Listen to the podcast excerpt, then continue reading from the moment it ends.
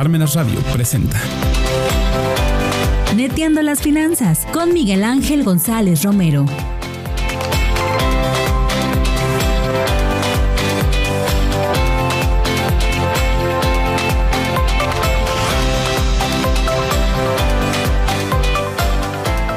Hola amigas y amigos de Neteando las Finanzas, ¿cómo están? Muy buenos medios días. Soy Miguel González y me da muchísimo gusto estar de nuevo aquí después de una pausa que hicimos en el, programa. Pero bueno, ya estamos aquí retomando todo con actitud y como cada, cada miércoles, un neteando más, un neteando las finanzas. Eh, quiero mandar un saludo y dedicar también este programa a, mi hija Aranza que, que ayer cumplió su primer añito de vida. Amor, algún día verás esta, este video, esta repetición y sabrás que mucho de lo que hacemos todos los días, tu mami y yo, es por ti. Y bueno, eh, hoy tengo, tengo el placer y el gusto de, que me acompañe en este estudio por fin mi amigo Mario. Mario Ceres, ¿cómo estás? Mike, muchas gracias. Muy bien. ¿Tú cómo estás? Bien, bien, bien. Muchas gracias. En serio, muchas gracias por la invitación. No, hombre, ya. Me había tardado, pero. Hasta que se nos hizo. Sí, ahora sí. Hasta que se nos hizo. Ahora sí. Y cuando menos lo pensábamos, se nos hizo. Exactamente. Mi querido Mario, hay, eh, tú eres economista de profesión, ¿no? Justo. Y la mirada del economista siempre es como, eh, ¿cómo decirlo? De, repente medio compleja, ¿no? Pero también eh, muy crítica de la realidad, ¿no? De la realidad y construyendo futuros. Eh, hay un mal chiste sobre los economistas, ¿no? Que dice que la mitad del tiempo se la pasan advirtiendo el futuro y luego la otra mitad explicando por qué no. ¿Por qué no ocurrió? ¿Por qué no ocurrió? Pero la verdad es que, el tema económico pues es un eje transversal en la vida del ser humano de, y, muy cierto. y de todos no de este empresas gobierno de quien quieras no y hay temas fundamentales como temas bien específicos que, nos deberían de importar a todos y que nosotros los contadores de repente como perdemos un poquito esa brújula no nos quedamos solamente en el tema del impuesto y, y se nos acabó y se nos olvida que también hay que hacer proyecciones financieras y que hay que hacer presupuestos y que hay que tomar decisiones dentro de las empresas, invertimos, crecemos, nos diversificamos, etcétera. Y para eso necesitamos pues información económica. En efecto. muchos indicadores realmente no solo nos afectan en la vida diaria, sino como comentas, también a las empresas, que proyectar costos, que justamente definir si son buenas oportunidades para invertir o no lo es, y también incluso pensar en qué invertir en el capital o empezar a mejorar la parte del trabajo, ¿no? Entonces, hay varios elementos que se toman a cuenta. Sí, como dices, pues muchas veces los economistas piensan en el futuro y más adelante se trata de considerar qué no pasó, qué sí pasó. Pero, pues vaya la cuestión. Siempre es considerando mejoras en el desarrollo, mejoras en el ingreso de las personas, que tengamos más acceso a bienes y servicios y sobre todo que ese acceso pues sea lo más libre posible, porque todos requerimos comer, todos requerimos salud, un techo, transporte, entonces pues justamente la vida no se puede deslindar de la economía, tampoco de la contabilidad, tampoco de las finanzas, y por eso es que creo que es necesario platicar un poco de ahorro, de inflación y de crecimiento. Sí, fíjate que, que, eso es algo bien cierto, ¿no? Porque no podemos deslindar todos estos elementos porque al fin del día, todos los días, nuestra actividad es económica, ¿no? Consumimos todos los días. Consumimos todos los días. Este, y a veces consumimos eh, cosas del pasado, pero también cosas del futuro, ¿no? Sí. Desde ahora ya nos estamos acabando el mundo. Eh, eh, por adelantado. por adelantado, ¿no? Este, el crédito mismo es un tema de, hablar de, la economía en futuro, ¿no? Mario, acabas de, tocar los temas fundamentales o de mencionar los temas fundamentales de, este programa. El tema del crecimiento, de la inflación, eh, del ahorro, ¿cómo, ¿cómo, nos pega, no? Este, ¿Qué es? Eh, hagamos ahí un pequeño contexto, ¿te parece? Perfecto. En el caso de la inflación, es un indicador que siempre nos ha afectado, siempre lo hemos visto, y yo creo que cuando haces el comparativo de cuánto costaban las cosas cuando eras niño versus cuánto cuestan ahora, inmediatamente te das cuenta. Yo siempre le digo a los chicos, a mis estudiantes, ¿cuánto costaban unas papitas cuando eran niños? ¿Cuánto costaba un sobre de estampas del álbum que tú quieras, ¿no? Y todos incluso recuerdan con nostalgia, era muy barato, ¿no? Era muy barato todo en comparación de la actualidad. Y sobre todo cuando empiezas a pensar en eso a través de los años, te das cuenta que cada vez es más alto y más alto y más alto el precio de las cosas. A lo que voy con inflación es que se refiere al crecimiento de precios. De todo, absolutamente todo. Muchas veces escuchamos en noticieros, en programas, que solo es la canasta básica, pero la canasta básica se compone de muchos productos, no solamente los necesarios para subsistir, sino realmente nos referimos a los que consumimos con frecuencia. Si el día de mañana consumimos con frecuencia algún producto que es nuevo, algún servicio que sea nuevo, se va a integrar a la canasta básica. ¿Por qué? Porque ya se volvió de nuestros hábitos de consumo. Entonces, vienen bebidas, vienen alimentos, viene vivienda, viene ropa, viene ocio, vienen servicios de salud, vienen servicios financieros, servicios profesionales, viene de todo en la canasta básica. Entonces, lo que deben pensar las empresas es, si está creciendo la inflación, es porque están creciendo mis costos. Y si se proyecta que esto va a seguir, entonces van a continuar subiendo mis costos. ¿Cómo lo voy a enfrentar? Lo voy a enfrentar agregando más valor, lo voy a enfrentar considerando nuevos proveedores, lo voy a enfrentar trasladando ese costo al consumidor. Eso también nos afecta demasiado, porque las empresas realmente no operan solas en este mundo. Operan varias y tal vez si subes los precios empezarás a perder clientes o tal vez si empiezas a minimizar los costos empezarás a perder calidad y más adelante perder los clientes. Entonces, el primero de estos conceptos, el de la inflación, se refiere netamente a los precios. Lo hemos vivido siempre cuando vamos a la tiendita, es lo primero que observamos, contra tal vez el crecimiento económico, que no es del todo palpable. Pero ¿por qué nos debería preocupar el crecimiento económico y qué es primero que nada? Nos referimos al aumento de la producción, al aumento de cuánto se fabrica, cuántos servicios adicionales hay en comparación del pasado. Y mientras más productos, se considera que tenemos un acceso un tanto más libre a estos productos. Mientras más escuelas existan, podemos dar justamente ese servicio de educación a más personas. Mientras más hospitales existan, igualmente se podrán atender a más personas. ¿Cuál es el gran problema que tienen varios estados del sur del país que no cuentan con ese tipo de infraestructura? Entonces, una persona en Chiapas o en Oaxaca tiene que hacer un viaje de cuatro horas, seis horas al Estado de México, a la Ciudad de México, inclusive solo por una consulta que a veces les dura una hora, ¿no? O menos. Menos. O mucho menos, ¿verdad? Entonces, si existiera más infraestructura de todo ello, estamos hablando de que debe existir más crecimiento económico, porque se reflejaría con ese indicador. Un hospital nuevo, una escuela nueva, una plaza comercial nueva, más transporte público, todos ellos forman crecimiento económico. Cuando se construyen, forman crecimiento económico. ¿Por qué digo que tal vez no es tan palpable? Porque lleva tiempo.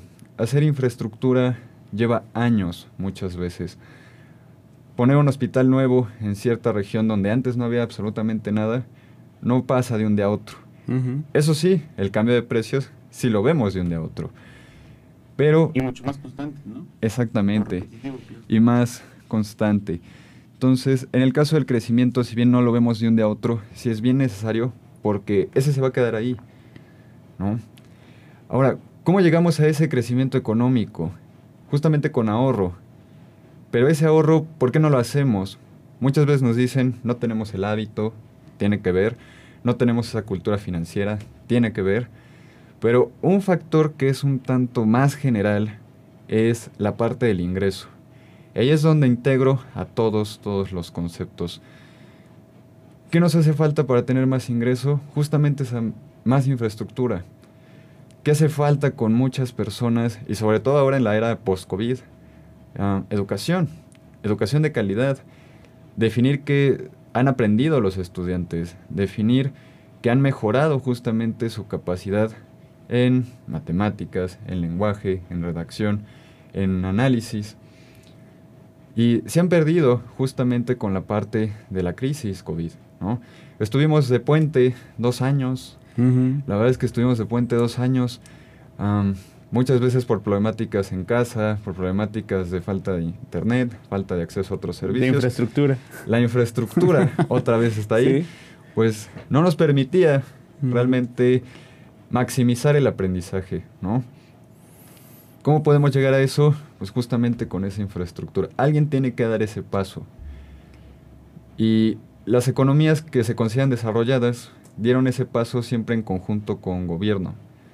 Nunca fueron las empresas privadas en solitario, nunca fue el gobierno en solitario, siempre fue en conjunto. Se sabe mucho, el GPS lo usamos todos los días, tal vez con el celular, tal vez con el automóvil, mm. tal vez con otras cuestiones.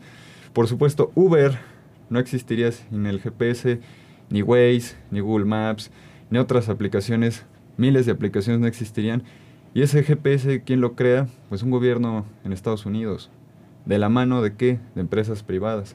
Si bien tiene otros fines, actualmente utilizamos esa herramienta, ¿no? Y seguramente la vamos a seguir utilizando. ¿Cómo podemos seguir utilizando más herramientas? Pues yendo de la mano con gobierno. Si queremos generar ese ahorro solamente de minimizar nuestros costos, digamos que no va a ser tan significativo. Va a ayudar, por supuesto que va a ayudar. Pero algo que puede ser un tanto más fundamental es tener directriz en el crecimiento económico, tener directriz en el aumento de los ingresos. Es más probable que una persona ahorre cuando empieza a crecer su ingreso que cuando su ingreso lo tiene limitado. Si solo te alcanza para comer, si solo te alcanza para transporte y solo te alcanza para pagar tal vez la renta de la casa, es muy difícil que puedas ahorrar. Aunque tuvieras el hábito y tuvieras educación financiera y demás. Efectivamente. Lo único que te va a quedar es la frustración de no poder ahorrar. La verdad es que sí. Sí, claro. La verdad es que sí. Entonces, ¿qué se debe incentivar ahora? Justamente ese crecimiento del ingreso. ¿no? Hay varias áreas de oportunidad, por supuesto hay muchos lugares en el país donde hace falta infraestructura. Pero infraestructura básica, no necesariamente que sea la infraestructura como tal de una armadora automotriz o directamente ya de una fábrica de pues gama alta, ¿no? O de bienes tecnificados. Porque si resulta que ni siquiera hay calles en ese lugar, pues es totalmente imposible pensar que va a llegar inversión extranjera con instalaciones de última generación, ¿no? ¿Qué hace falta? La infraestructura básica. Y esa infraestructura básica por fuerza generará más ingreso. Oye, Mario, el, el tema de eh, el crecimiento está emparejado con la inflación. Ciertamente. a mayor crecimiento también mayor inflación, ¿no? Sí. Porque es un efecto secundario. Sí. ¿no? Es un efecto secundario. hace años, hace décadas, un economista muy famoso de la UNAM, Juan Oyola, tenía la siguiente frase el problema de la inflación no es per se la subida de precios, sino los cambios en la estructura productiva que genera. ¿A qué se refería? Si nosotros atacamos solamente a la inflación y nos empezamos a despreocupar de todo lo demás, pues nos vamos a quedar estancados. Y un país que crece poco, si se estanca, pues siempre va a crecer poco, ¿no? Lo que nos hace falta también, y por eso hablo tanto de crecimiento, es que somos muchas personas. Somos 130 millones de mexicanos. Y, contando. Y contando. y no todos pueden ser absorbidos por la capacidad productiva existente. Claro. Pero si nosotros simplemente dejamos estancada la capacidad productiva y siguen aumentando la población, pues cada vez va a ser más ah, difícil encontrar un empleo. Hay muchas, muchas publicaciones en redes sociales, también en noticieros, donde son más y más y más el número de egresados de las universidades. ¿Y eso por qué debe preocuparnos? Porque pues requieren empleo. No debe preocuparnos que sean más universitarios o que sean más egresados, más personas con preparación, sino lo que debe preocuparnos es dónde van a ser absorbidos. Porque si van a ser absorbidos en una parte informal, digamos que no tiene tanto sentido hacer este tipo de políticas. ¿no? Entonces, si bien el crecimiento viene emparejado de la inflación, tal vez ahora la prioridad que deberíamos considerar es ese crecimiento para absorber esa fuerza de empleo y más adelante ya viene naturalmente la preocupación de la inflación. No dejarla que crezca a dos dígitos ni siquiera, ¿no? Claro. No dejarla en eso. Pero los países desarrollados no fueron ajenos a tener inflaciones altas cuando crecían mucho. Ahora, ellos se preocupan de la estabilidad de precios porque ya están en una situación distinta a la de nosotros. Ellos ya tienen esa infraestructura, ellos pueden absorber a su fuerza de trabajo, pero porque construyeron esa infraestructura en el pasado. Nosotros, la verdad es que no lo hemos hecho del todo. Hay mucha gente que dice, pero en mi colonia hay una fábrica de X, Y, Z cosa. Es cierto, pero en un país desarrollado eso todavía es más amplificado. Porque incluso ahí ves un transporte público más eficiente. Y no solo eficiente por hábitos de manejo, sino es más eficiente porque tiene una infraestructura más amplia, porque tiene más autobuses, porque cuenta con más terminales, porque cuenta con más avenidas, calles. Más avenidas, calles. ¿no? Cuenta con más infraestructura en resumen. No es solamente son hábitos de, conducción. Y tampoco debe ser un hábito de presentación de un chofer, ¿no? Claro. Sino debe ser una mejoría justamente pues en términos estructurales.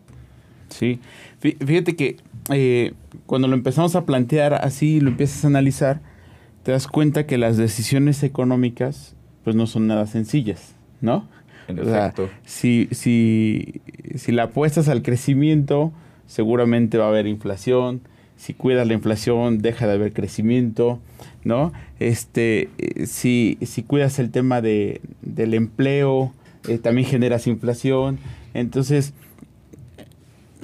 yo siempre he pensado que qué difícil ha de ser ser el tomador de las decisiones económicas de un país, ¿no? Considera esta frase y esta analogía. La economía es un globo mal inflado, tiene un chipotito. Ese chipotito lo tapas y donde lo dejas de tapar se sale.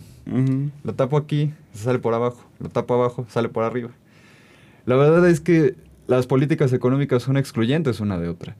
Generas crecimiento, desgraciadamente el efecto secundario de la inflación. Apagas inflación, desgraciadamente deprimes crecimiento, deprimes demanda agregada, deprimes consumo, ¿no? Y estancas a un país. Quieres salir de eso con política fiscal, muchas veces hay aumento de deuda, muchas veces hay aumento de impuestos. Entonces, desgraciadamente, es ese globito mal inflado que no te gusta verle el chipotito, pero se sale por varias partes, ¿no? La pregunta realmente es, ¿cuál es la prioridad? Y también si existe voluntad política para llevar a cabo esos proyectos. Y conocimiento, amigo, ¿no? Porque de repente hemos tenido gobiernos o tenemos gobiernos que este, les gusta empezar a tapar hoyos o tapar chipotitos y, y, no saben ni siquiera el efecto de eso, ¿no? Es muy cierto, es muy cierto. A mí que siempre que me preguntan, ¿a quién le vas en unas elecciones? La verdad, ninguno, ¿no? Porque inmediatamente se ve en un debate lo que dices, quieren tapar ciertos chipotitos pensando que es una política perfecta y dejando de lado los efectos secundarios que tal vez, pues, en otros enfoques vienen siendo la prioridad. Claro, pero también si, si lo ves desde el punto de vista de, de la comunicación política, en un debate o en una campaña presidencial decir, oye, voy a hacer esto, pero voy a ocasionar lo otro, bueno, pues ese es el acabose de la campaña, ¿no? Y que incluso pues ahí la tienen muy fácil. Si uno sabe economía, pues inmediatamente le tiras al otro, ¿no? Sí. Hasta aprovechando que no se la sabe. Sí, claro. Yo siempre he pensado que el ámbito político es relativamente sencillo. Claro, no he estado ahí, no he estado ahí. Pero pues uno viéndolo de lejos, pues inmediatamente te das cuenta. Al conocer un poquito más y esa crítica, pues puedes definir cuáles son esos efectos secundarios y tal vez cómo inclusive tú los abordarías. Claro. Ahora, también aquí el otro problema, mm, eh, pasamos a la esfera privada. Eh, uno de los grandes problemas también es que el, empresario quiere ganar más dinero siempre. Sí. ¿No? Y, eso está bien, la verdad es que... Está, está bien. Y fíjate que este, esta, esta semana estaba leyendo a Bull Chul Han, es un filósofo surcoreano que, neomarxista, y él decía, palabras más, palabras menos, esta analogía, que la falta de solidaridad genera mayor competitividad y eso genera mayor ganancia. Y decía eso está padre, ¿no? Pero la falta de solidaridad también hace que el trabajador no defienda la fábrica, ¿no? Y entonces la, la, competencia desleal de ya te capacitaste, ya sabes allá, te doy 100 pesos más y vente a trabajar conmigo, ¿no? Y entonces la empresa va para abajo, la, otra, ¿no? La que le invirtió y demás. Entonces, sí está padre por esta parte de la competitividad y de crecer más y demás. Pero también tiene un efecto secundario, ¿no? Si no puedes disminuir los costos, pues entonces tecnifícate y deja fuera a la mano de obra, ¿no? Generas producción en masa y disminuyes costos. O bien, dejas de producir lo que estás produciendo y cambias a un producto con mayor, eh, mayor valor agregado, ¿no?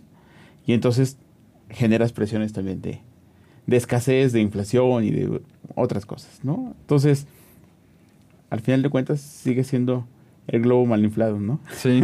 Cuando decía que estaba bien, ajeno a que se pueda pensar que pues, es un comentario extremadamente conservador, algo que se debe considerar... Muy fifi, amigo. Muy fifi. algo que se debe considerar es que también llega un punto en el que minimizar costos tiene un límite, inclusive tiene su límite teórico. Ese límite teórico es que el costo sea cero. Pero una vez que ya llegaste ahí, pues ¿cómo le vas a hacer para seguir creciendo?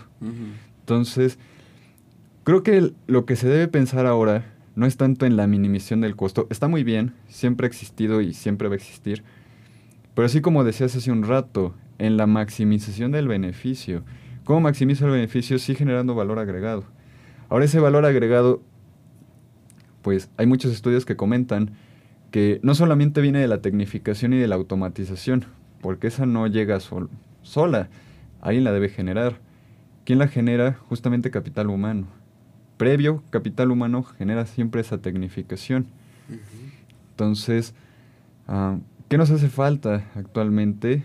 Pues esa mayor infraestructura, porque si queremos volvernos más productivos, no solamente es poniéndonos la camiseta, no es quedándonos cuatro horas en el trabajo adicionales a las ya ocho, porque la pregunta luego va a ser, ya que estoy 12 horas en el trabajo y me piden aumentar mi productividad, ahora tengo que quedarme 13, 14, 16 horas.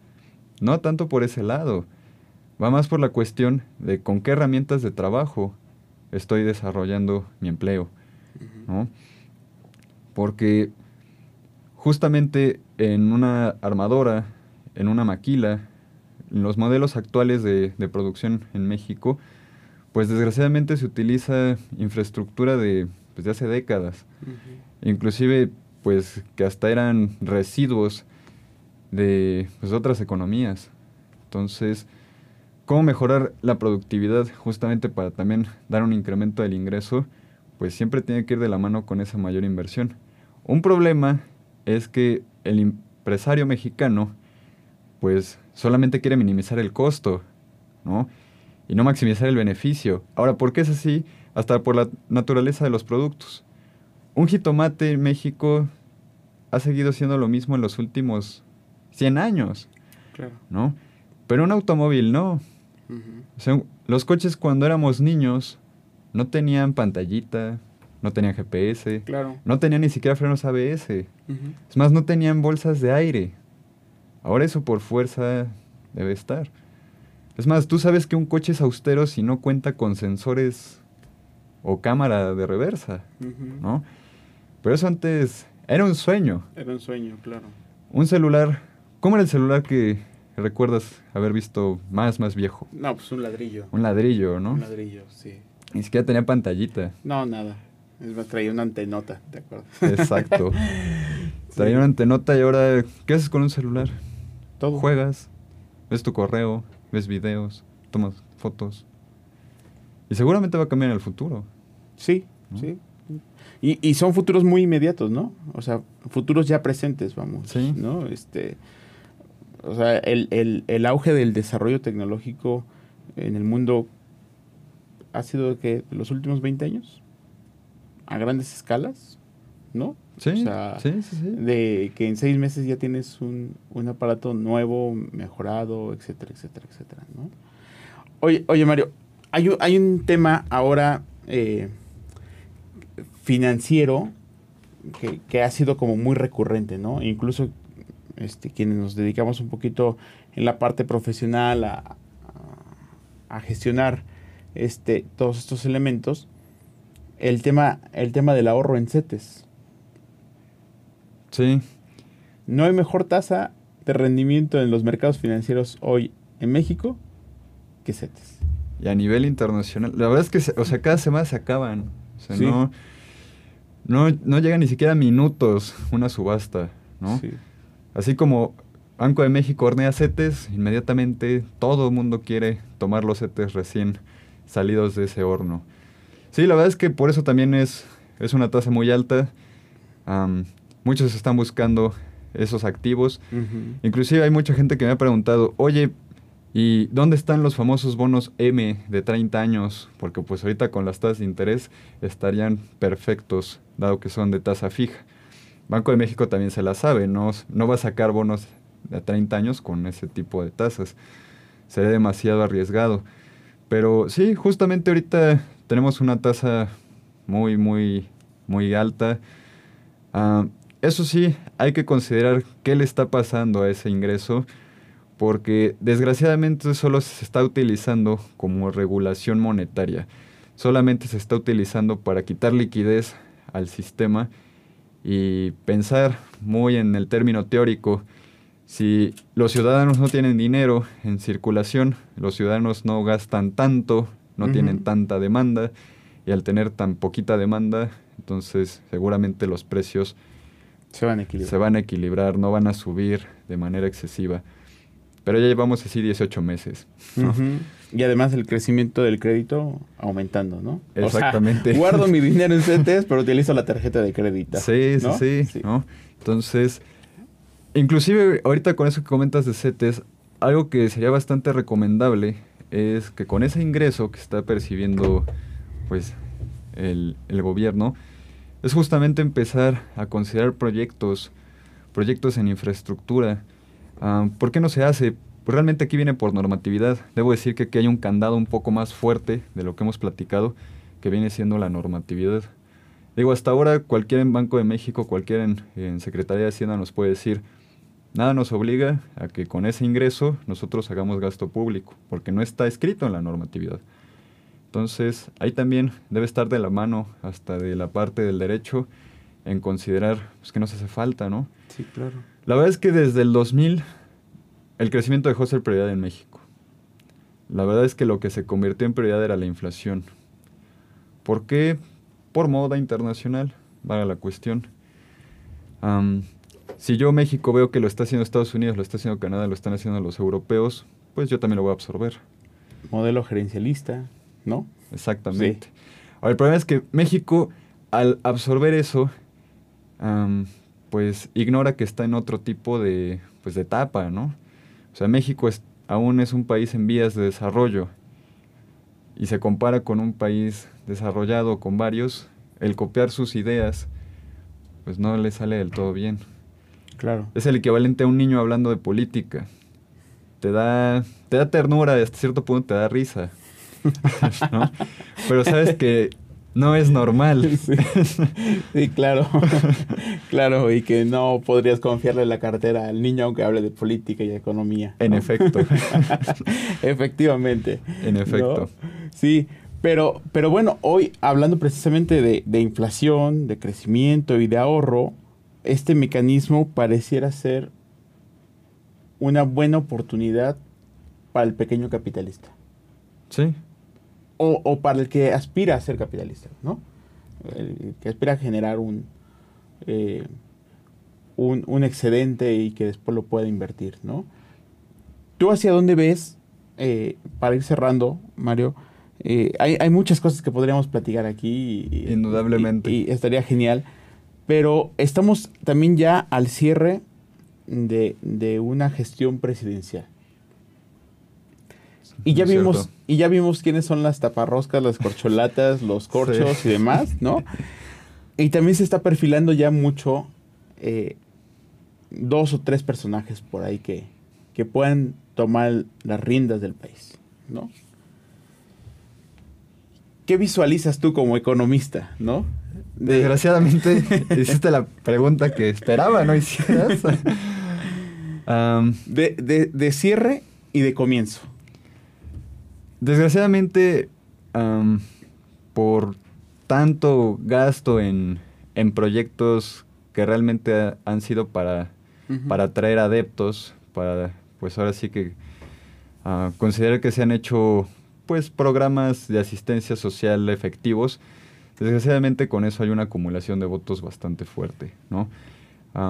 ajeno a hablar de asistencialismo o populismo, creo que desde ahí se ve justamente la falta de prioridad en el crecimiento. O sea, está bien entregar becas, está bien entregar subsidios, pero vaya la cuestión, lo que nos hace falta es, es crecer y con ese consumo en los mismos productos que siempre han estado en la canasta básica, digamos que el crecimiento va a ser un tanto insignificante. Actualmente lo observamos. El cierre, yo creo que deja mucho a deber, porque siempre se mencionó el incremento de empleo, siempre se mencionó el desarrollo en el sur con esta infraestructura que decía hace un rato. O sea, durante muchos años la administración actual comentaba que si se llegaba a tener justamente esa directriz, pues generarían escuelas, bueno, construirían hospitales, ah, más vías de acceso. Y pues lo único que tenemos, si bien es esto del tren Maya, no es un mal proyecto, pero es uno. Y uno en seis años, digamos que no es, no es tan significativo. La parte de la refinería no está mal. A fin de cuentas, la mayoría del parque vehicular en México es de combustión interna. Va a seguir así durante bastantes décadas. Ah, ¿Cuál es el problema? Todavía no opera, ¿no? O sea, ya está terminada y todavía no opera porque hay rezago justamente en esa parte de infraestructura. Entonces, a mí sí me gustaría que la gente considerara qué es, qué es más prioritario, qué es más significativo, entregar unas becas o que esa parte de la infraestructura realmente no se cumplió. Porque unas becas pueden ser ahorita. Es más, hasta teóricamente en algún punto te las deben quitar cuando crezcas. Pero si está una fábrica que hace gasolinas, pues ese es un proyecto que perdura durante décadas. Si hay infraestructura de hospitales, pues eso incluye contadores, incluye actuarios, incluye médicos, por supuesto. Entonces, creo que eso es más significativo que solo dar pues un apoyo monetario mensual. ¿no? ¿Qué me preocupa de, la, de, la, siguiente administración? Si, si cae justamente con la directriz actual, pues solo vamos a tener seis años de lo mismo. ¿no? Me gustaría que hubiera una crítica a la falta de, cumplimiento de promesas para que la siguiente administración sí considerara que está obligada a llevar a cabo esas promesas. Sí, yo, yo creo que no, no nos vamos a salvar de la misma directriz, pero sí tendríamos que obligar a que el actuar sea distinto, ¿no? Ciertamente. Y eso creo que quienes nos dedicamos a la academia, quienes tenemos espacios como estos, pues estamos obligados. Así es. A promoverlo, ¿no? Y propiciarlo. Estamos obligados. y, sobre todo a que la verdad la mayoría piense, no se trata de reducir gasto público, de hecho se trata de amplificarlo.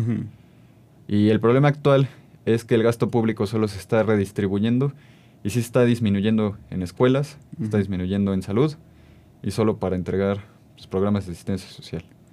Entonces, la verdad de nada sirve que cancelen un hospital, de nada sirve que cancelen contrataciones de profesores si se van a dar becas.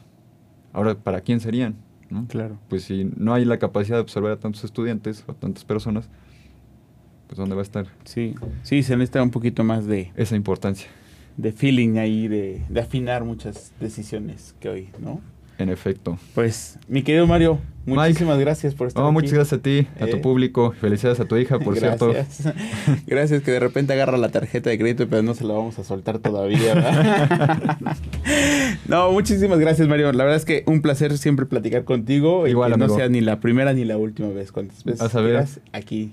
Aquí estaremos. Aquí nos sí. una platicadita. Claro que sí, ¿Eh? con todo gusto. Y muchísimas gracias a todos y cada uno de ustedes por el favor de su atención. Gracias a Mirna eh, Cortés detrás de los micrófonos, a Parmenas Radio por el espacio, pero sobre todo gracias, gracias a ti que en esta segunda etapa de Neteando las Finanzas nos estás acompañando y nos vas a acompañar.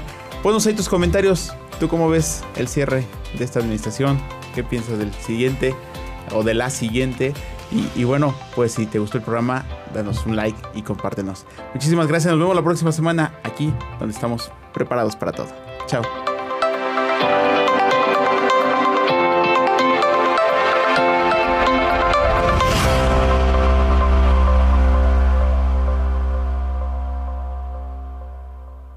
Parmenas Radio presentó Neteando las finanzas